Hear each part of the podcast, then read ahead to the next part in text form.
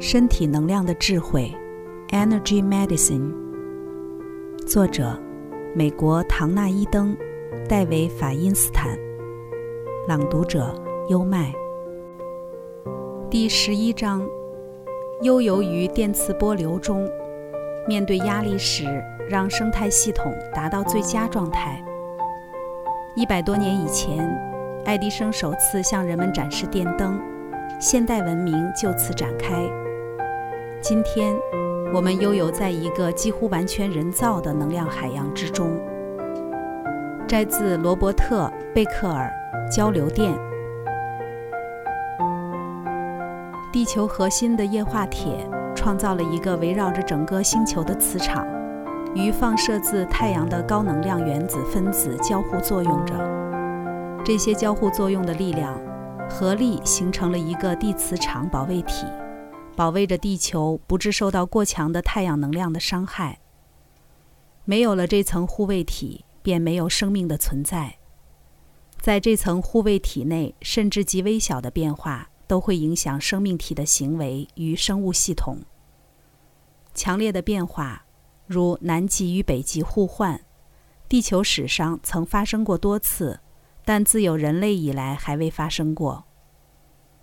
则会造成许多物种的灭绝。在地球的磁场内，我们不但学会如何制造、操控电磁力，更以人造频率充满大气层，充斥了整个电磁波谱。时至今日，我们所处的电磁生态系统已经与人类进化时大不相同了。目前，有关电力污染的危害问题正引发激烈的争辩。但环境中的电磁力会影响人体的经络、气轮以及其他能量系统，却是毋庸置疑的。它的影响可以是正面的，也可以是负面的。本章将告诉你如何利用最安全的方法来使用磁能，增进健康，创造一个对健康有利的电磁环境。人体需要地球的电磁场。某些日本的企业员工身上出现了一种称为电磁场缺乏综合症的疾病。这些员工长期处于隔绝了地球自然磁场的金属结构大楼中，而出现失眠、能量低落以及普遍的疼痛等症状。在接受人工磁场的治疗后，症状才得以减轻。在太空中停留了一年多。丧失了百分之八十的骨质密度的俄罗斯航天员也出现过类似的症状。后来，太空舱中使用了强力的人造磁场，这种疾病才不再发生。通常，我们认为磁场并不会影响到生物组织，金属填料、钢制的汤勺、罗盘指针等这些东西似乎是由完全于人体各异的物质所构成。然而，事实上，除了人体内的铁以外，所有的生物体内都含有极微小的磁铁矿结晶，由黑色氧化铁构成的自然磁性矿物。磁铁矿一直记录着你与地球电磁场间的关系，并帮助你适应这个磁场。磁铁矿是一种原始的天然磁石，在文字尚未出现以前就已经用来当做医疗药剂，并于一些典礼仪式中使用。人体内的磁铁矿结晶非常小，必须使用电子显微镜才看得见。人脑中所发现的磁铁矿结晶浓度比鸟类、蜜蜂、鱼类所含的分量要少很多。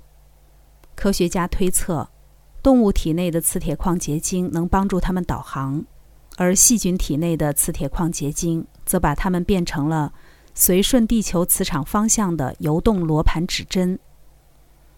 人类体内所含的磁铁矿相对较少，因此无法单凭感觉即像鸟类及蜜蜂那样辨别方向。但是这些分量已经足以说明为什么自然人造的磁场会影响我们的健康。企业及政府的既得利益人士十分不愿意承认人造电磁场对健康所造成的潜在不良影响。但我在治疗时却时常亲眼目睹它对人体所产生的副作用。虽然这些人造磁场不会对多数人造成显而易见的伤害，但较敏感的人可就苦不堪言了。从前，矿工会将一只金丝雀送进矿坑中，测试坑里是否有毒气。如果金丝雀停止啼叫，就表明它已经死亡。矿坑遭受毒气污染。对电磁场特别敏感的人，就好比这些金丝雀，而且问题日益严重。过去二十年间，针对电磁场对健康的影响所做的研究报告不计其数。研究结果却无法达成一致，如同吸烟危害的研究一般，所得到的结论众说纷纭，最后由既得利益团体主导了整个结果。著名的美国国家科学院国家研究委员会成员在一九九六年发表了一份广为流传且相当具有影响力的研究报告。研究的结论是，电磁场不会对健康构成实际的威胁。其实，这些研究人员同时还发现，住在电缆附近的儿童确实有较高的白血病罹患率。然而，这个发现却较不为人所知。若不是因为电磁场的关系，那是什么原因呢？委员会的委员们对这个问题的回答是不知道。由于排除了一些显示电磁场危害健康的重要研究，国家研究委员会的发现因而遭到批评。美国国家环境保护局也确实发现电磁场与癌症有关。美国空军军方与白宫显然企图隐瞒这份报告，因为它可能使民众产生不必要的惊慌。但是有一部分的 EPA 工作人员对报告内容感到很惶恐，而向媒体泄露了一份研究报告的草稿。这份报告的结论是：研究指出。铺路于住宅区六十赫兹电力配送系统的电磁场中的儿童，在罹患白血病、淋巴瘤以及神经系统的癌症上出现了一致的反应模式。这个现象暗示但不证明双方具有因果关系。数个与电力系统频率的铺路有关的成人职业研究中也有类似的发现，支持以上的研究结果。简而言之。许多疾病很可能与有害的电磁场有关。屏幕、电线、变压器、电毯、日光灯、微波炉等，都有可能是祸魁。在我的工作上，如何克服这个问题是一个日行重要的挑战。虽然这领域仍存在着许多未知，但如果你怀疑电磁场正在危害你的健康，无论是人造的，或是由地球的矿床或能量漩涡所形成的，我可以提供你一些实用的建议。利用磁铁对抗磁力。身体上的每个细胞与组织都有电流流经，凡是有电流存在的地方，周围就会形成一个电磁场。电场的形成是因为充电分子的存在，如电子。而磁场是因为这些充电分子的运动而形成的，如电子流。过去人体的磁场无法被测出，但近来新发明的仪器已经有足够的敏感度来进行测量了。生物电磁研究所的约翰·齐默尔曼指出，与测量电场相较之下，测量人体的磁场具有以下的优点：所获得的数据较精准。磁场可以穿透骨骼及其他人体组织而不会有所改变，而电流会被骨骼阻挡。取得人体磁场数据不需要任何接触动作。拍摄磁场影像的过程是不具侵犯性的，与 X 光、着色剂、放射性物质或是铺露在电流下的情况不同。磁场与治疗有关的证据越来越多。当一位治疗师对病人送出治疗的能量时，从他们手中发出的电磁波显著的增强。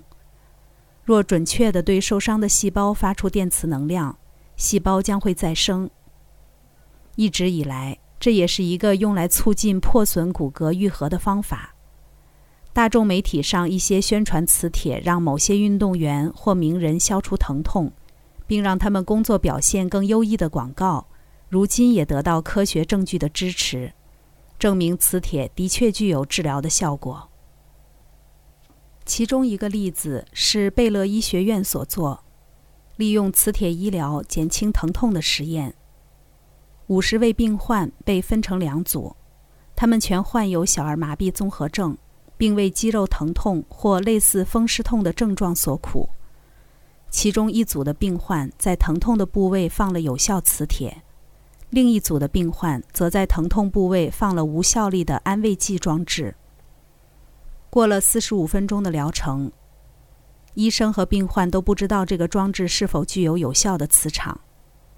使用有效磁铁治疗的病人，在总点数为十的麦吉尔疼痛问卷中，疼痛指数平均下降了四点四。利用安慰剂装置的病人则平均下降了一点一。根据国际磁铁治疗协会所提供的研究摘要显示，磁铁能够改善的疾病范围相当广泛，包括肌腱炎、血液循环、糖尿病、神经病变、骨囊肿、高血压、视神经萎缩、脸部麻痹以及骨折愈合等。多年来，我对利用磁铁进行治疗仅是点到为止。直到有一次，有一位患有心脏疾病的女士来找我，我才首次了解到磁铁并非一种疗效并不明显的医疗方式。这位女士患有高血压，心室纤维颤动，而且还心律不齐。根据心电图上显示，他的心脏承受了极大的压力。医生担心他很可能会是心脏病发的头号候选人。我将手指轻轻沿着他的心经触摸时，他痛得差一点跳下了床。他心经上的能量非常浑浊，尤其是手肘以上的手臂部位，心经起始处，流动并不是很顺畅。在一个疗程内，我可以清除到某个程度，但我知道要有重要进展，还需要继续努力。当时我的时间表已经无法再安排一位固定的病人了，所以我尽我所能给了他一个最佳的治疗计划。除了一些释放他心脏附近部位能量的能量提升练习动作之外，在不是很有信心的情况下，我心存希望的在他心经上的四个不同穴点上贴上了四个弱性的磁铁。我建议他半天贴着磁铁，半天把它们拿掉。连续约一个星期，这期间如果他对磁铁的使用有任何顾虑，就立刻把它们拿掉。过了几天，他打电话来说他目前情况良好，他的医生和先生都和他一样感到很惊讶。医生更表示想要进一步了解他所接受的治疗，不仅他心脏周围的疼痛止住了，心室纤维颤动以及心跳不规则的情形不再出现。血压也降低了。虽然我无法把磁铁当成药方来治愈心脏疾病，我也绝对不会把磁铁直接放在心脏的部位，但我相信我们应该进一步研究这个例子。我也曾经利用磁铁成功减轻了疼痛，疏通凝滞的能量，而且帮助骨骼结合。然而，其中最具救命潜力的应用方式，应该是保护人们免于受到引起疾病的电磁场伤害。刚才带来的是《身体能量的智慧》第十一章：悠游于电磁波流中，面对压力时，让生态系统达到最佳状态。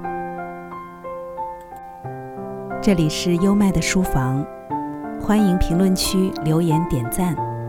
关注主播优麦，一起探索生命的奥秘。